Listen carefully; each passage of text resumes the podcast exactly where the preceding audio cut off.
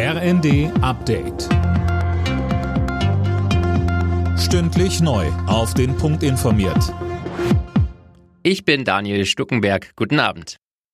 Damit die Ticketpreise im öffentlichen Nahverkehr künftig nicht steigen, fordern die Verkehrsminister der Länder zusätzliche Milliardenhilfen vom Bund. Außerdem wollen sie, dass der auch einen Nachfolger für das 9-Euro-Ticket vorschlägt. Bundesverkehrsminister Wissing kritisiert die Forderungen. Weil sie keine Antwort auf die Frage geben, wie geht es weiter mit dem ÖPNV.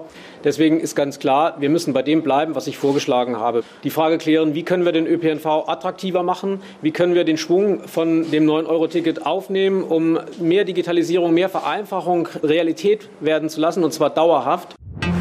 In der Diskussion um mögliche Änderungen an der geplanten Gasumlage dämpft das Bundeswirtschaftsministerium die Erwartungen. Es gebe hohe verfassungsrechtliche Hürden. Zuletzt hatte es auch innerhalb der Ampelkoalition Streit gegeben. Hintergrund Energiekonzerne, die wirtschaftlich gut dastehen, könnten von der Gasumlage profitieren. Daraufhin hatte Wirtschaftsminister Habeck angekündigt, die Hürden für die Beantragung der Gelder nochmal zu prüfen.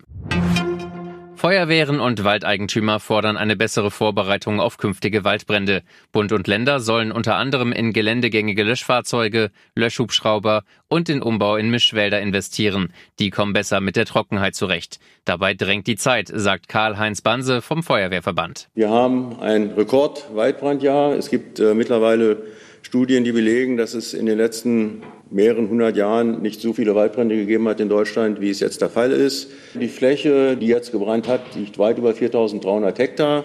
Das ist eine Fläche, die Deutschland so noch nicht erlebt hat an Waldbränden. Wegen der hohen Energiepreise legen die Menschen so viel Geld zurück wie seit elf Jahren nicht mehr. Das hat eine Umfrage des Marktforschungsinstituts GfK ergeben. Um zu sparen, verschieben viele geplante Anschaffungen oder verzichten erstmal ganz darauf. Alle Nachrichten auf rnd.de